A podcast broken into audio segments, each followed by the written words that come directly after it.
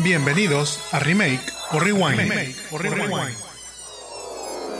Hola, ¿qué tal a todos? Mi nombre es Jaime Garza y me acompaña Mónica Antú. Y les damos la bienvenida a Remake o Rewind, en donde recordamos películas con las que crecimos, las criticamos y luego pensamos actores que podrían hacer un remake hoy en día. Recuerden que tenemos un capítulo nuevo cada semana y nos pueden escuchar en su plataforma de podcasting favorita como Remake o Rewind. También nos pueden seguir y ver en los Amores Podcast, ya sea en Facebook, Instagram, YouTube y TikTok. No olviden dejarnos un like si nos están viendo en Facebook o YouTube. Y si nos escuchan en Spotify, Apple Podcast o algún otro de podcast, pónganos 5 estrellitas para subir nuestro rating y así llegar a más personas. Si ya hicieron todo lo anterior, pues muchísimas, muchísimas gracias. Gracias. Antes de pasar a nuestra película de hoy, es momento de contarles sobre qué vimos esta semana para ver si se lo recomendamos o no. Obviamente, todo sin spoilers. Moni, ¿qué viste esta semana que nos quieras platicar? Bueno, esta semana traigo dos cosas. Una que todavía no veo, pero, o sea, terminando de grabar, voy a ir a ver. Es que ya salió la temporada número 5 de Drive to Survive. Me hice fan de la Fórmula 1 el año pasado. Este, por ahí eh, le agarré el gusto y gracias a Netflix, pues yo creo que tuvo un boom la F1. Este, y bueno, pues me aventé toda la... Es, es, una novela, es una novela, o sea, está bien padre porque pues es una novela con hombres guapos, carros y drama. Órale, es como Fast and the Furious, ¿no? Algo así, pero, pero bueno, ya salió, entonces este, la voy a ver, tal vez ah, tenga mis comentarios la siguiente semana, pero bueno, ese es uno. Y dos, que bueno, a lo mejor ahorita Jaime complementa, pues vimos un documental muy extraño de Glee. Eh, salió como a principios de año, se llama The Price of Glee, ¿verdad? Exacto. No es, es, un documental autorizado por ninguno de los... Por, nadie. por nadie. Nosotros fuimos muy fans de Glee en su momento, este, entonces por eso decidimos verlo. Y estuvo muy raro, estuvo muy rara la experiencia de verlo, la verdad. Ah, qué mugrero. Es yo creo que la descripción perfecta para este documental. La verdad es que lo siento mucho para las personas que hayan trabajado en este documental. Ya no quise indagar mucho después de que lo vimos, pero, pero sí siento, o sea, vi así muy a grandes rasgos comentarios. Y después de ver el, el documental es bastante claro que, que está súper sesgada la información.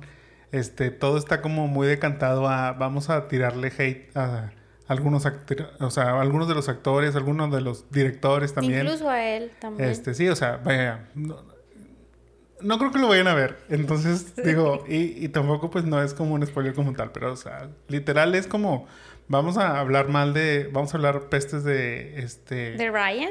De, ajá, de Ryan Murphy, que es el, el director y creador de todo este mundo de Glee, y también de Leah Michelle, que pues en la serie como tal, seamos sinceros, ella es la principal por más que se hable de que es un ensamble y todos brillaron, pues sí, pero la estrella desde el capítulo 1 era ella. Este, obviamente empezaron a ver fan favorites que empezaron a crecer sus papeles, tal como lo platican en el documental, pero pues el show era sobre ella, o sea.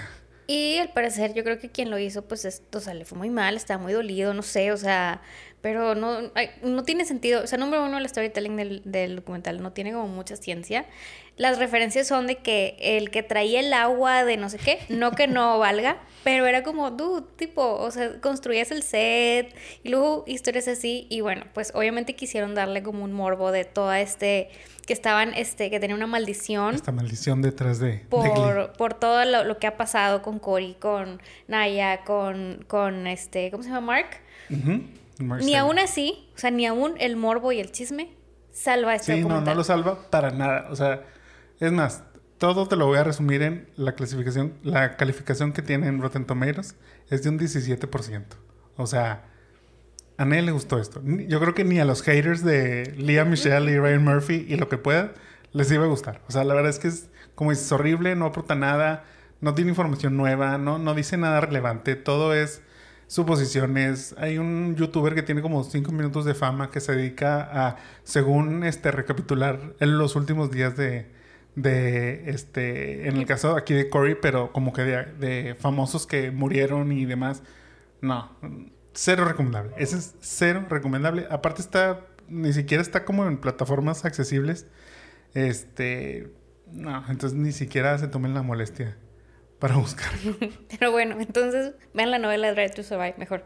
Sí, yo creo que esa, esa pinta mucho, mucho mejor. ¿Tú qué nos recomiendas, Jaime? Yo les recomiendo una serie de Star Plus que se llama Pistol. Esta serie ya es del año pasado, creo que en mayo salió por ahí, y está basada en el libro autobiográfico de Steve Jones, quien es guitarrista y fundador del grupo Sex Pistols. Este grupo, este punk anárquico de, Inglaterra, la verdad, pues mira, yo no soy muy fan del grupo, pero como que vi el trailer, me llamó la atención, te digo, ya es una serie pues pasada, no es, no es tan reciente, pero dije, mm, se ve interesante. Aparte eran como prospectos a actores nuevos a, a castear este, en, nuestros, en nuestros programas. Entonces dije, le voy a dar la oportunidad. Vi, son cinco capítulos, he visto tres. El primero como que uh, se me hizo lentón. El segundo creo que ya fue avanzando bien. Y el tercero ya me ganchó un poquito más en la historia. O sea, ya me interesa saber, bueno, qué va a pasar. Este, cuál va a ser como la progresión del grupo, tipo todo eso. Y el estilo en el que está filmado está muy padre. Y después entendí por qué. Porque el director de, este, de esta serie es el director de Trainspotting. O sea, es este. La verdad es que está muy padre el cómo, el cómo está hecho. Entonces yo creo que para los fans de esta, este tipo de películas, para los fans de Trainspotting, para los fans del grupo y de la música punk y la anarquía, yo creo que la recomiendo mucho. Sí, véanla. Yo sé que te vas a reír, pero yo no la vi, pero estaba en el cuarto ahí y el soundtrack es muy bueno. O sea, el soundtrack es muy bueno. Sí, obviamente, digo, son este son canciones de la época, no solo de los Sex Pistols, sino como que obviamente quieren hacer este, las influencias que, que pudieron haber tenido. Yo creo que eso es lo que van jalando ahí. Tiene David Bowie, tiene muchos Pink Floyd, tipo demás artistas. Sí está padre, está entretenido les digo, si, si es de su, de su gusto, véanlo. Pistol en Star Plus. Pero bueno, ahora sí, vamos a la película de hoy, que es Ten Things I Hate About You, o, como lo conocemos aquí en México, 10 cosas que odio de ti. ¿De qué trata esta película? Pues bueno, esta película nos muestra a Cameron, un estudiante de prepa que quiere salir con Bianca, pero para poderlo lograr, debe hacer que Kat la hermana antisocial de Bianca, también comience a salir con alguien o tenga alguna cita. Por esta razón, Cameron hace lo más sensato y busca contratar a Patrick, que, que a quien le pide que conquiste a Kat. Moni, ¿qué te pareció esta película? Yo sé que siempre me dices que todas las películas son mis películas favoritas, pero esta es una de mis películas favoritas, es de mis top chick flicks que amo. Me gusta mucho, eh, la película es de 1999, esta no recuerdo haberla visto en el cine, pero sí recuerdo haberla visto muchas veces en Canal 7. No en el 5, en el 7. eh, es una película que disfrutaba ver mucho con mi hermana Tita, que le prometí mandarle saludos porque la veía mucho con ella.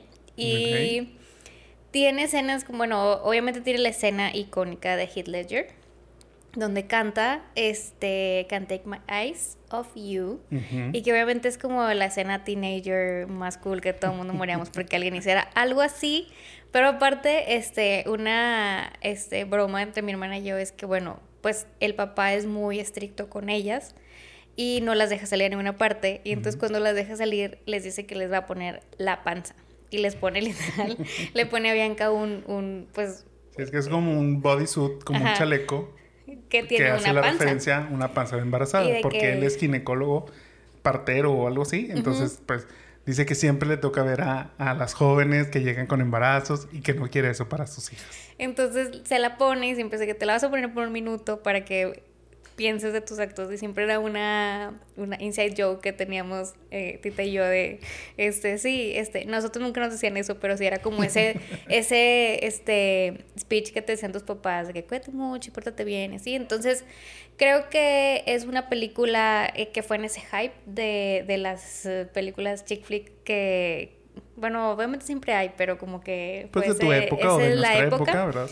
Y, y, pues me gusta mucho, o sea, siento que había una súper buena dinámica de grupo, eh, todas estábamos enamoradas de Heath Ledger, eh, aunque no sabíamos quién era, y no sé, o sea, siento que es un clásico y se volvió aún más clásico, dos, aparte de la, de la escena de, de Heath donde canta, el poema que hace ella, o sea, siento que tiene muchas cosas que podemos seguir recordando.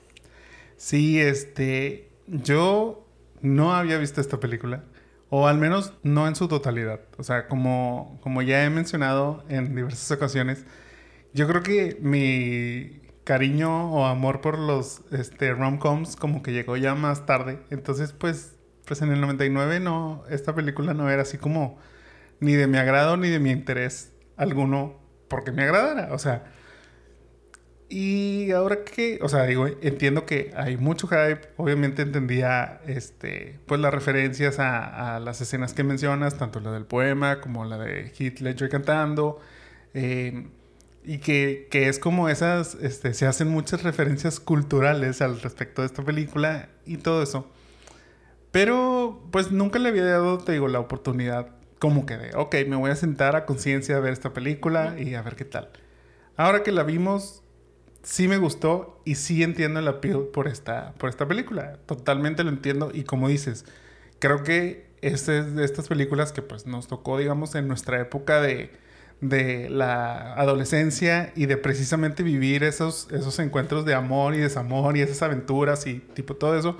Entonces como que va muy en sincronía con, con nuestras vidas que pues todavía los, lo hacen más, más como entrañable y que en tu caso pues sin duda por eso yo creo que se vuelve una de tus, de tus películas favoritas para, para siempre, o sea, porque te recuerda también ese momento, no solo como que la película como tal, sino también pues tu etapa de la vida, así como comentas, este, pues la, como quiera es la conexión con tu hermana, este, los chistes de la panza, tipo todo eso, entonces pues sí le aporta mucho más a la película, te digo, yo quitando un poquito todo eso, veo en esta película una muy buena producción. O sea, en general, este, creo que, como comentas, el, el, grupo es muy buen grupo. Son muy buenos, o sea, son muy jóvenes, pero buenos actores. O al menos representan muy bien ese papel. Y yo creo que tiene que ver con que también están en, esa, en ese rango de edad también de, de vivir esas, esas emociones. Entonces lo, lo transmiten muy bien y, y está muy padre esa dinámica. Te digo, me gustó, hoy en día la recomendaría a quien no la haya visto y entendería que quienes son fanáticos a morir, el por qué, el por qué lo son. Sí, la verdad es que es un clásico y pues yo creo que encontramos bastante historia y facts de, de los cuales vamos a platicar. Sí, bueno, principalmente este, dentro de los random facts, esta película está basada en la comedia de Shakespeare llamada The Taming of the Shrew o, como la conocemos en México y en español, la fierecilla domada. En esa historia, Lucentino ama a Bianca, pero no puede cortejarla hasta que su molesta hermana Catherine se case. Es ahí donde Petruchio aparece y tras utilizar diversas tácticas logra convertir a Caterina en una obediente esposa. Tal cual como escuchan, es lo mismo que acabo de decir sobre de qué trata la película es una, pues digo, es una adaptación literal, llamémoslo así. No, no hay mucho, no hay mucho cambio en la, en la historia como tal. Lo que sí es que dicen, obviamente, aquí está trasladada a un, pues, a un amor joven, mientras que en la historia de Shakespeare, pues ya es, ya estamos hablando sobre algo más serio que es matrimonio y, y demás. Pero el nombre de esta película está inspirada en la vida de una de las guionistas. Karen Makula revela que para lograr recordar el sentimiento de adolescencia y el enojo y el estar peleado con la vida, pues se puso a leer sus diarios de dicha época. Dentro de los diarios encontró una sección dedicada a su entonces novio, Anthony, dentro de la cual había un listado que decía, cosas que odio de Anthony. Cuando le platica a Kristen Smith, con quien precisamente escribieron el guion juntas, ella le dice, ese es nuestro título. A la fecha, Anthony y Karen son amigos. Y él está muy, muy orgulloso de todo este hecho. Claro, imagínate. O sea, fue la inspiración de este, de este gran este boom de la película. Sí, sí, sí. O sea, de ahí sacaron este título de las 10 cosas que odio sobre ti. Y sí, cuenta que Anthony a la fecha es de que le platica a alguien y cuando alguien no le cree, le marca para decirle, oye, esta persona no me cree, por favor diles que el título está inspirado en mí, que, este, que, que fuimos parejas hace mucho tiempo y que ahora pues somos, somos amigos. Entonces, bueno, está padre. Digo, así como digo, esta es una historia bajada totalmente de, la obra de Shakespeare, también veo cómo entra esta parte de, las escritoras o este, en este caso, bueno, que, adaptan el, al guion o guionistas de, la historia. Pero creo que ahí es donde también le dan su toque. Digo, obviamente, este, no es como por decir en el caso de Romeo y Julieta, que es la historia tal cual, o bueno, más bien creo que sí es como el caso, porque es como una adaptación al tiempo presente. Sí. O sea, no nos estamos basando ni en esa época y se cambian obviamente pues actitudes, modas, tipo, todo eso. Entonces, está padre y es como lo, lo interesante. Esta también fue la primera película de Heath Ledger en Estados Unidos. Pero quienes también estaban en la contienda para el papel eran Josh Harnett y Ashton Kutcher. La verdad es que sí, o sea, no, mira, yo creo que sí veo a, a, Harnett. O sea, por un lado, Harnett sí tiene como ese aspecto rudo. Luego entendí por qué querían a alguien como que tuviera ese aspecto rudo, pero, o sea, creo que Harnett sí lo podría dar, pero lo que le faltaría sería el charm que tiene Ledger. Es, yo te decía, he visto, si no es que solo este Batman, no he visto otra actuación como tal de, de Heath Ledger dentro de las películas. Y ahora que lo vi, sí dije, oye, pues es que sí, o sea, encuentro cuál es como el atractivo, cuál es como su charm, ese carisma y todo eso. Entonces, por eso es ahí donde no, no, vería a Harnett haciendo, haciendo como que el mismo papel o un papel similar a, a, este. Y por el otro lado, Ashton, yo creo que... No, Ashton no. O sea, tiene otro, otro vibe. Sí, no, y es que a Ashton le falta lo rudo y siempre, hasta la fecha, sus papeles son como que el menso e irreverente. Este, justo buscaba imágenes de, de, Ashton en el 99 y era ese Ashton que estaba como, yo creo que en ese in-between de That 70 Show y el programa Punk. Y era como esa actitud de, de, este, estoy en la alfombra roja, enseño los calzones, tipo, tengo el cabello todo desarreglado eh, soy como ese stoner de Dude, where's, my car? Sí. Entonces, no, yo creo que no, lo hubiera logrado. O sea, incluso la semana pasada que hablé de la, de la película ahora con Reese Witherspoon, aún sigue teniendo esa, ese feeling. O sea, ni siquiera es como que, uh, bueno, ya, ya es como un hombre mayor, más galán. No, o sea, lo sigo viendo todavía como el. Pues no, es como el tonto, pero, pero sí como que eh, un poquito clownish, payasito. Creo que sigue siendo ese su estilo y, creo que no, no hubiera, no hubiera entrado en, la, categoría como el, el papel lo, lo ameritaba para, para Patrick. Y sí, totalmente. Y es que ya, ya mencionamos algo de, o sea, toda esta química que hicieron este grupo de, de, actores, como dices, este, estaban en sus 17, 18, 19, o sea, era como diversión. O sea, para ellos yo creo que fue firmar el, el verano de, de, sus vidas, o sea, como que más que trabajo lo, lo vieron como algo mucho más, este, pues como de fiesta, de diversión. Y justamente eh, el actor que hacía Michael, el amigo de Cameron, David Krumholtz, escribió un artículo para Vulture, donde él escribía por qué creía que esta película había funcionado tan bien. Digo, o sea, hasta ahorita cuántos años tiene y yo creo que sigue funcionando. Comentó que dentro del grupo siempre se hicieron amigos, o sea, muy rápido, o sea, hicieron como química y clic y creo que eso se ve en pantalla. Sí. Él compartía los gustos musicales con Joseph Gordon-Levitt Gabriel Union no, o sea, como que era la, la que los hacía reír a todos y así, la que hacía chistes. Julia Style al parecer era como muy intelectual, o sea, y daba como seguramente facts o algo así. Ya ves que en la película precisamente ella es así. así el maestro es como que cállate porque siempre tienes algo que decir. Larissa no paraba como de siempre reírse y como que era como muy friendly, o sea, había estas dos, las hermanas tenían como sus personalidades. Y ah, este, también está este personaje, Andrew Keegan, que era como el guapo.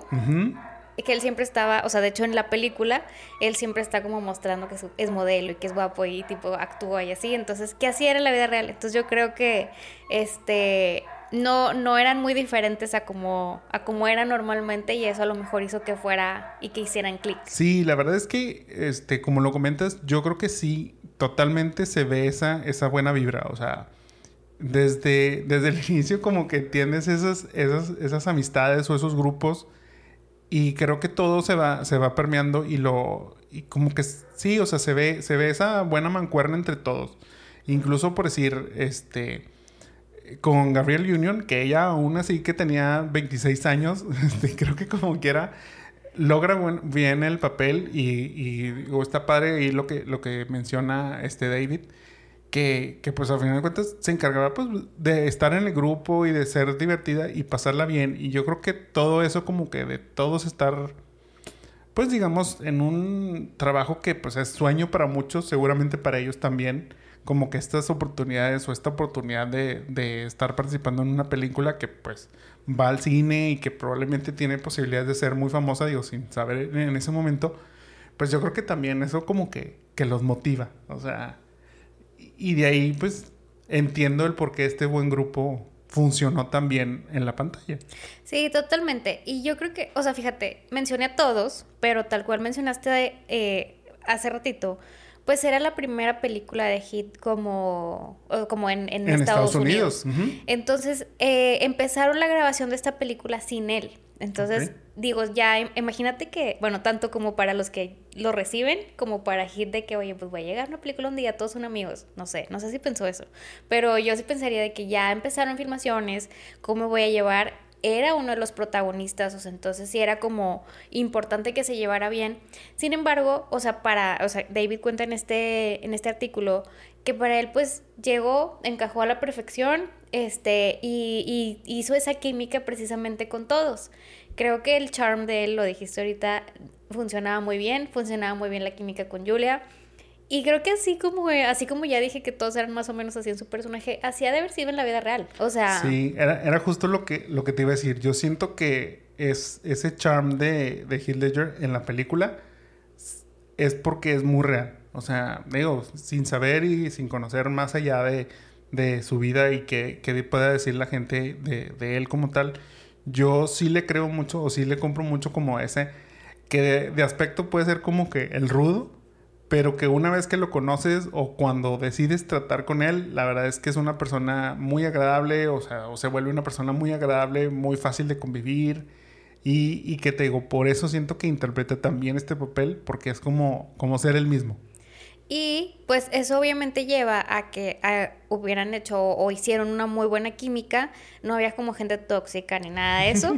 y al parecer, o sea, digamos que e, eventualmente todos estaban coincidiendo que era el mejor verano de sus vidas. O sea, la neta es que para mí también hubiera sido, o sea, estoy having fun, estoy, soy guapo, este, me divierto, grabo una película, me voy a hacer famoso ¿Qué más quieres? Sí, tal cual. Es, lo que te digo. O sea, es como esa, esa buena vibra o esa alegría de, oye, pues, estoy trabajando en algo súper padre que muchos quisieran también estar y tengo la oportunidad. Aparte, es una película de chavos con chavos. Entonces, pues sí, es como ese tipo, esas vacaciones de verano, tal cual, que te vas con tu grupo de amigos y la pasan súper. Creo que sí, o sea, esa, esa vibra se siente muy bien y creo que es el reflejo del el buen resultado de, de la película. Y bueno, eh, como otro fact, ya mencioné que amo la escena top de donde le canta. Y obviamente, como dijiste, se vuelve como una referencia cultural y demás. Pero, eh, bueno, la escena es cuando eh, Patrick le canta a Kat en el campo de fútbol porque está enojado con ella, con, ella se enojó con él y va a ir casi que le pide perdón. Entonces, eh, cuenta la leyenda que originalmente la canción que iban a cantar era I Think I Love You de la familia Partridge. Mm. Ultra random, la verdad. Pero no podían usarla porque la acababan de eh, usar en Scream 2. No me acuerdo haberla escuchado, aparte siento que es muy random.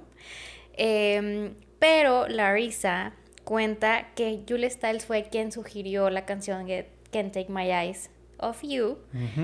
Y bueno, o sea, yo creo que funciona súper bien. O sea, siento que eh, la introducción es como súper bueno y eso hizo que tuviéramos uno de los mejores momentos teenagers de todo el momento y que todas deseáramos que algún día nos hicieran alguien así.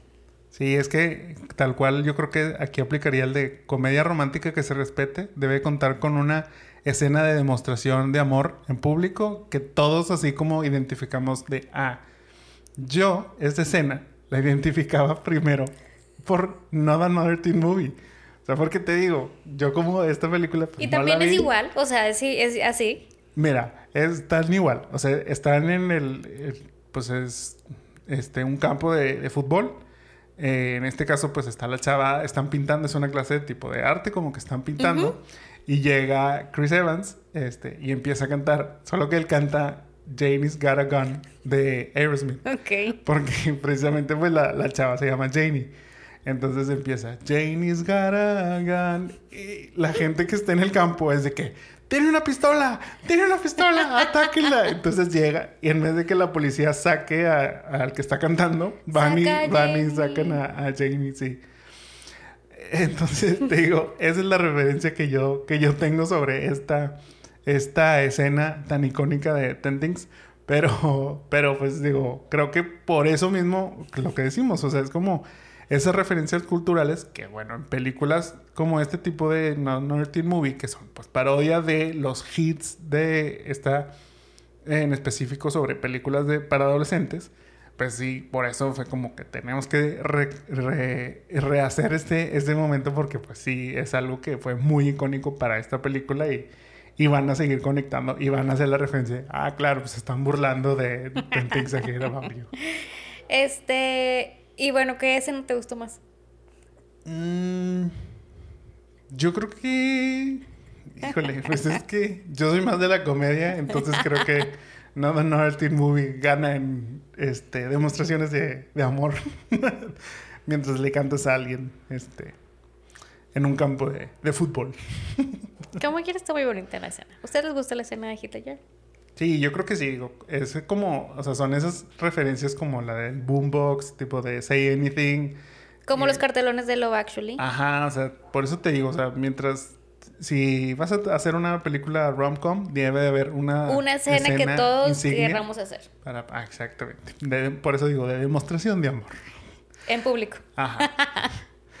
y bueno, Hablando de, como dices, del cast, este, y todo, o sea, este buen grupo que hicieron y demás, pues, ¿qué fue de esos actores a partir o a raíz de, este gran éxito? Porque, como sabemos hoy en día, pues es, sin duda, Ten Things es una de esas películas icónicas de este, comedia romántica para adolescentes de los noventas, tipo, que todos conocen, aunque por decir, en mi caso, sin haberla visto, sé cuál es, sé quién participa y demás. Bueno. ¿Qué fue de algunos de estos actores que participaron ahí? En el caso de Larissa Oleinik, ella, antes de Ten Things, ya había debutado en el cine como Dawn en The Babysitter Club, una película que está basada en los famosos libros del mismo nombre, del Club de las, de las este, Niñeras. Pero creo que la podemos ubicar más por su personaje de Alex Mack en la serie de Nickelodeon el mundo secreto de Alex Mack. No sé si tú la viste, pero esta era una... A mí me gustaba mucho. ¿En serio? sí, y recuerdo, o sea, era una... Estaba bien random, pero, era, o sea, era una chavita que como que tiene un accidente porque le, la... Bueno, está a punto de atropellarlo como, como un, camión que trae desechos tóxicos. Entonces, este, esos desechos junto con agua se mezclan y le caen, tipo, le caen. Ok. Y a raíz de eso tiene superpoderes. Entonces es como, te digo, por eso es como ese mundo secreto porque ella tiene que ocultar que tiene estos superpoderes. ok. Eso es lo que trata esta serie. Y que te digo, yo recuerdo verla y, y sí, realmente sí era como fan. Y ahora que veía esta película, sí dije, oye, sí la recuerdo de ella y sí recuerdo pues que era Alex Mack. Pero bueno, después de grabar Ten Things, sería casteada como Alisa en la serie Third Rock from the Sun donde volvería a ser pareja con Joseph Gordon-Levitt. Después de esto, decidió darse un pequeño break de la actuación para ir a la universidad y graduarse en el 2004. De ahí, volvería a la actuación, destacando en participaciones dentro de series como Pretty Little Liars y Mad Men. Y aunque tal vez pues nosotros no la tengamos tan presentes, hay personas que sí la siguen bastante. Tanto así que en el 2013 tuvo que conseguir una orden de restricción contra un sujeto que en repetidas ocasiones la llamaba mamá, le dejaba regalos no deseados y hasta cambió su apellido a Oleinik. No manches, qué miedo. Fuera de esto, Larisa sigue trabajando en el cine y tele, siendo la serie Half-Life una de sus más recientes este, proyectos. Y por cierto, un remake de Alex Mack no está en sus planes. Joseph Gordon Levitt. Joseph se podría decir que ya contaba con una vasta experiencia en la actuación, pues comenzó a salir en series y películas desde los 7 años, destacando Ángeles en el Camp en 1994 y Third Rock from the Sun, que empezaría en el 96. Después de Ten Things, continuaría en la serie Third Rock hasta el 2001. En 2002 daría su voz a Jim Hawkins en la película animada de Disney El planeta del tesoro. Y aunque continuó en diferentes películas, sería hasta el 2009 que vendría un boom en su carrera con 500 Days of Summer. De ahí brincaría a papeles más mainstream en cintas como G.I. Joe, Inception, 50-50, The Dark Knight Rises, Looper, The Walk y Snowden en el 2016. Después viene un break en su carrera de actuación para dedicarle tiempo a su esposa e hijos, pero volvería en el 2019 con 7500 y más recientemente ha prestado su voz en tanto Knives Out como en la secuela de Glass Onion y también fue Pepe Grillo en el remake de Disney de Pinocho.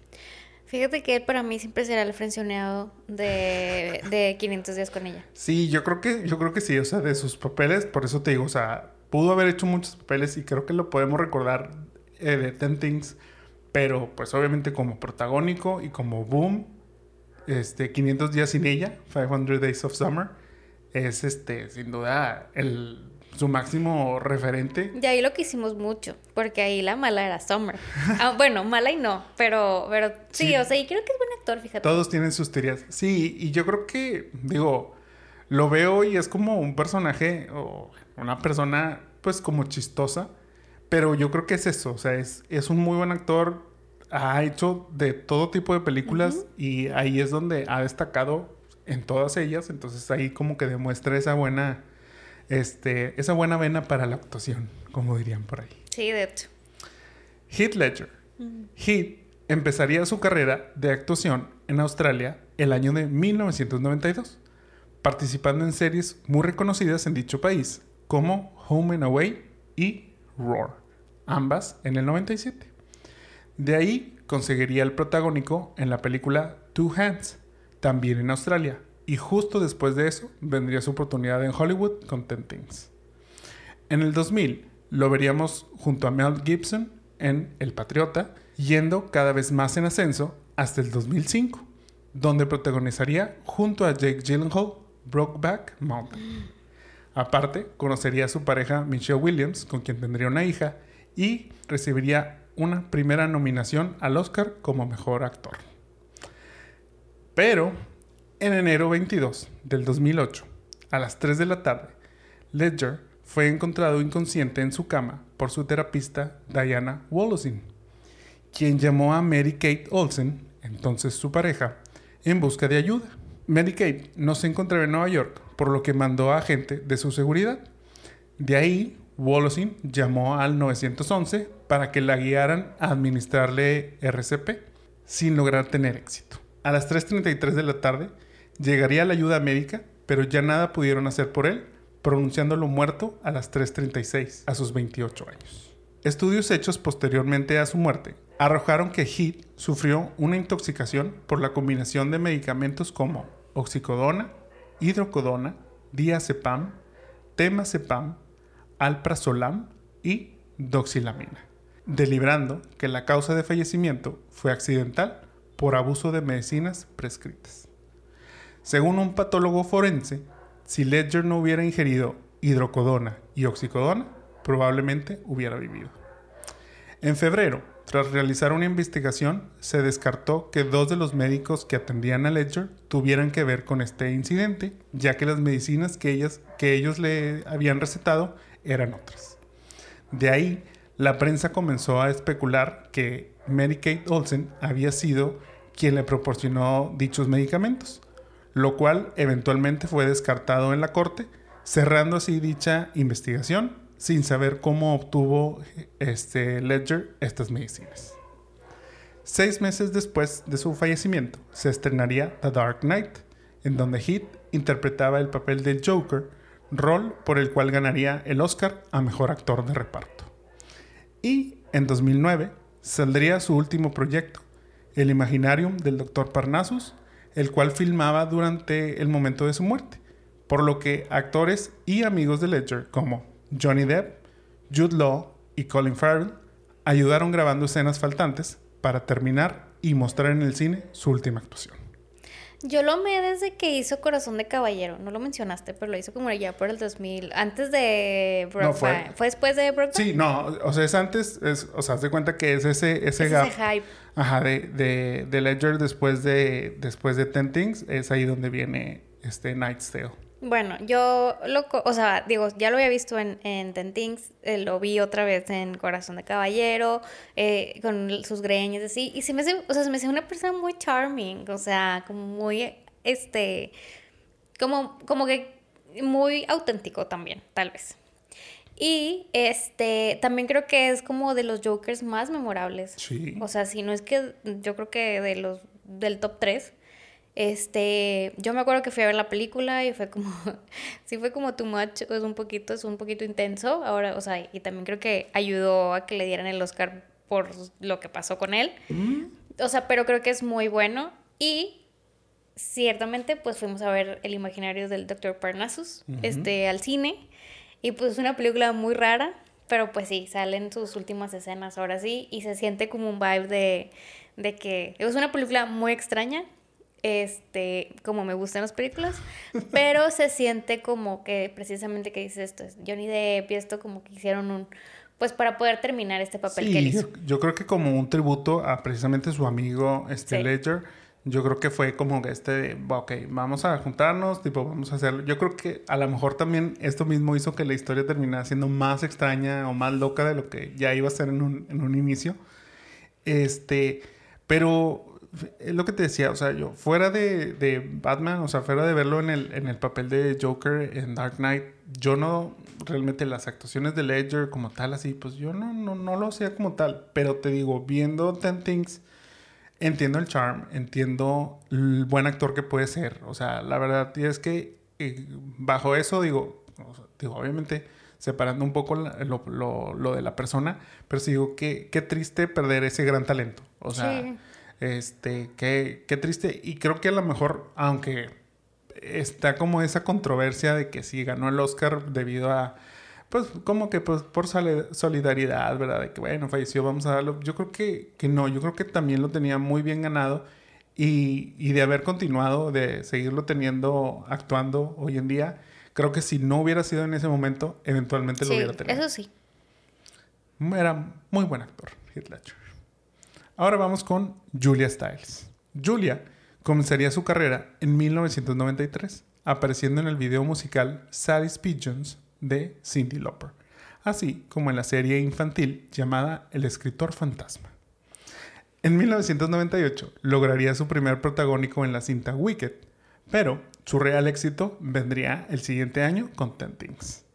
De ahí vendría un ascenso, al menos en cuanto a cantidad de proyectos apareciendo en Hamlet, Save the Last Dance, Born Identity, Mona Lisa Smile y La Supremacía Born. A la par, estuvo estudiando un posgrado en literatura en la Universidad de Columbia, graduándose en el 2005. Y, aunque después de esto ella ha seguido actuando, sus papeles han sido, como lo menciona, cada vez menos mainstream, y es por eso que se cree que dejó la actuación.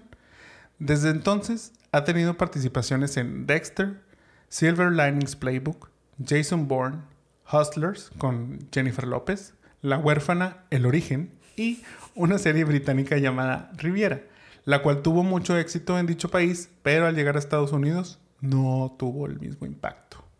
Yo creo que la recuerdo a ella por ser de las Dance, digo, aparte de Ten Things y su escena, así como Hit tiene la de, donde la escena de ella es donde lee el poema, de las 10 cosas que odia de él. Eh, yo creo que tiene las, ya de vivir de las regalías de, de, esa, de esa escena. Este, yo la recuerdo más por Save the Last Dance, o sea, creo que pues está, estuvo padre, creo que fue también dentro de ese hype de chick flicks. Este, y de, de chick flicks de danza, porque fue como ese y los Center States y así, o sea, como ese, ese vibe. Pero sí, o sea, la hemos visto menos y bueno, a lo mejor pues hay gente que sí está en paz también, o sea. Mm, sí, sí, sí, digo, yo creo que ella puede estar como muy tranquila con lo que ha hecho, no creo que, no creo que esté sufriendo. Y, y no, y ella misma lo ha dicho, este, que, que ella sabe o ella entiende que en su momento pues le tocó ser la favorita de directores y de productores.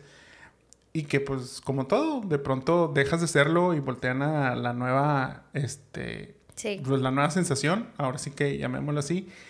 Y, y la verdad pues digo, se habla ahí un poquito también de que sus proyectos después de Ten Things, tú mencionas Save the Last Dance, pero no tuvieron ni las mejores críticas ni las mejores taquillas. Entonces también pues eso eventualmente hizo que pues oye, esta persona no está siendo tan rentable y, pero bueno, yo creo que, como te digo, puede estar tranquila por todo lo que ha hecho y está como en una edad y en un momento en donde se puede dedicar la actuación a hacer los proyectos que realmente le apasionen y que ya no sea o no se vuelva la actriz del momento por favoritismo, sino por hacer buenos trabajos.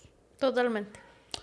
Eso es lo que ha sido de estos, de estos cast, de, o bueno, de estos actores de The Things y sus sus carreras a raíz de este, este gran éxito, porque la verdad es que es, innegable. O sea, la, la historia, la película hoy en día, les digo, está muy vigente, tanto con fanáticos como yo creo que con gente que no la ha visto, como en mi caso, que, la, que la puede llegar a ver y decir, oye, esta es una muy buena película.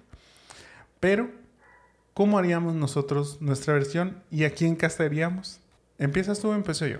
Si quieres, puedo empezar con el disclaimer de que esta vez Jaime me dijo que casteara niños de la edad, entonces probablemente no conozcamos a muchos, pero hemos descubierto nuevos talentos. Bueno, pero podemos darles como un, un know-how, o sea, podemos darles así como que información para que si les interesa, pues los puedan llegar a ver.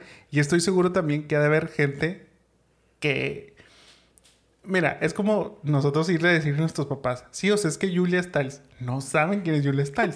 Pero pues igual, yo siento que generaciones más este, jóvenes que nosotros, pues sí conocerán estos, estos actores. Empecemos con Joey Donner, quien era este, como que el, galán este, musculoso que, quería conquistar primero a, Bianca, interpretado por Andrew Keegan. ¿A quién tienes tú? Yo tengo a Louis Patridge.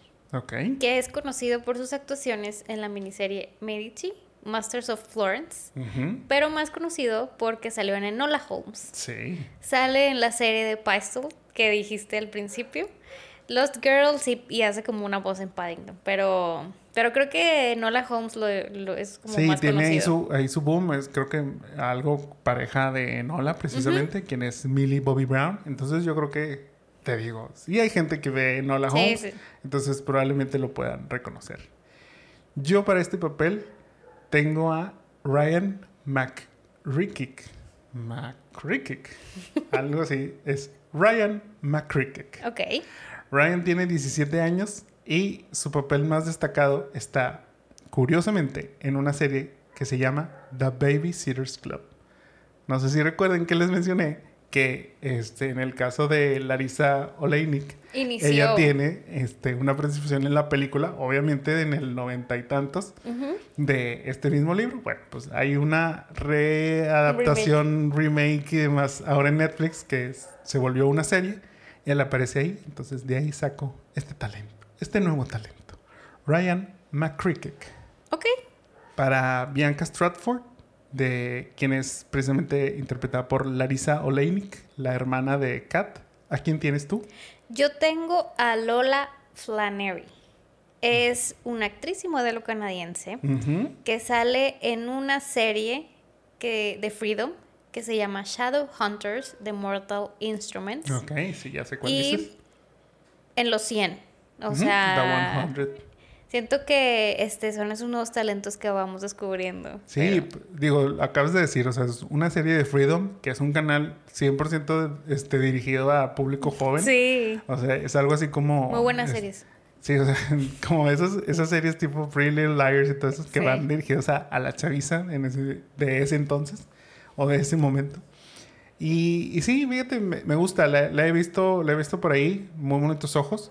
Este, aparte ella muy guapa, Muy guapa. totalmente la veo en este, en este En este papel. de Bianca. Sí, porque aparte Bianca como que es ese, o sea, vaya, de cierta manera es como ese Es más guapa que su hermana. Ajá, o sea, ella es, es así como la, la bonita y por eso están interesados en salir con ella, aún y con toda la implicación de soportar a, a Kat de alguna manera o ver cómo sortearla. Yo, para el papel de Bianca, tengo a Sophie Grace. No confundamos con Sofía Grace, la, La de aquella Ellen. niña famosa con Ellen. No, esta se llama Sophie Grace, tiene 16 años y no me vas a creer en qué serie sale Igual. en The Babysitters Club. Este, entonces, pues bueno, si no la han visto, si no han visto esta serie, esta niña sale ahí. La verdad es que igual, o sea, cumple con lo que estábamos hablando, o sea, pues, tiene que ser como que la bonita o, mu- o sea, más bonita que la hermana, por así llamarlo. Pero, pero bueno, ustedes ahí la verán si nos están eh, viendo en YouTube o este en Facebook o así. Sophie Grace, si no, la pueden buscar y se, se darán una buena idea. Para el papel de Cameron James, quien lo interpreta Joseph Gordon-Levitt, ¿a quién tienes tú? Yo tengo a Daniel DiMaggio. O. DiMaggio. DiMaggio. Daniel DiMaggio. Es eh, actor estadounidense que ha participado en American House- Housewife de Ajá. ABC. Hizo a Young Dusty de Guerra de Papás también. Sí, sí. Y creo que salió en un episodio de, de Supergirl. Hizo Kalel o algo así. Sí, sí, sí, es como versión Tiene niño. como ese, ese Ajá, ajá. tiene ese look. Sí, yo lo ubico por, sí sé quién dices, y lo ubico por American Housewives. Eh, American Housewife, perdón. Es una, es una comedia ahí, este, medio, medio rara, pero, pero sí me ha tocado ver capítulos y sí sé quién. Y ya, eh, ya confirmé cuando dices este Supergirl.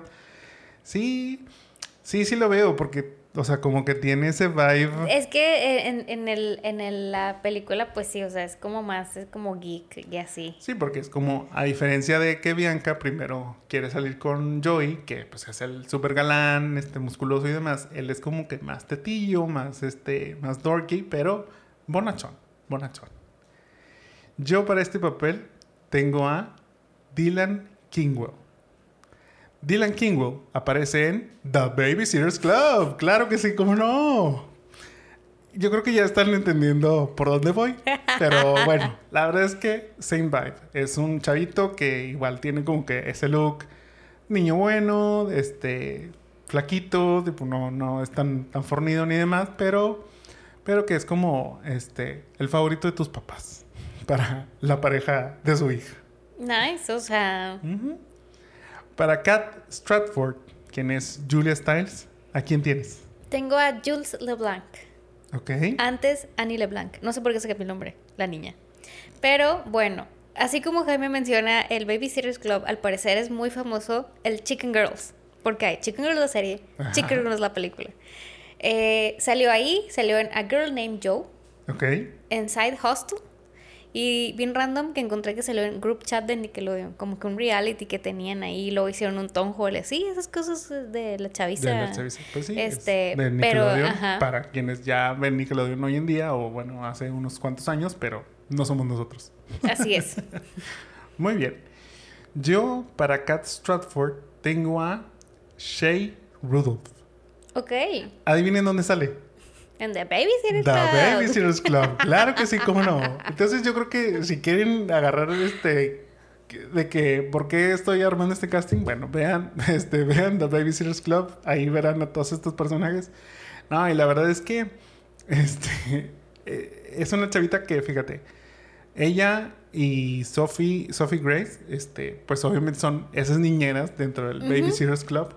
Pero, por decir, en el caso de Sophie Gray, ella ganó una nominación, o no, ganó un Emmy como mejor actriz infantil dentro de una serie infantil. O sea, obviamente pues son, o sea, los Emmys para niños, ¿verdad? Pero son Emmys a final de cuentas. Entonces, entonces estamos hablando que sí son esos talentos nuevos que vienen, que no, obviamente si nosotros no los estamos viendo en series dirigidas a nosotros, pues es muy difícil que los conozcamos, pero ahí vienen. O sea, y no dudo que en un par de años los empecemos a ver en, en producciones pues ya más acorde a nuestras edades y obviamente haciendo papeles más retadores.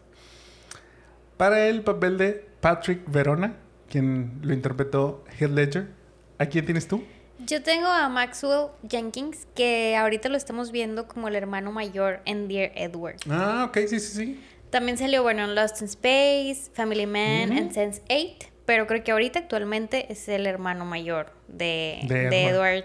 Tiene este vibe, como ya hablamos mucho de Hit, de que era como rudo, o sea, no era como... O sea, es como ese, este, guapo pero, pero rudo y así, como más, eh, más chill. Sí, en la serie es como, como ese hermano cool, este, y sí, sí, sí, sí lo veo porque es cool, bonachón, cool, buena onda, tipo, mm, lo compro, lo compro. Para este papel, yo tengo a alguien que no apareció en The Babysitter's Club. Menos mal. ¿En Chicken, Chicken Girls? Tampoco. O mm. bueno, no sé. Pero no, no creo.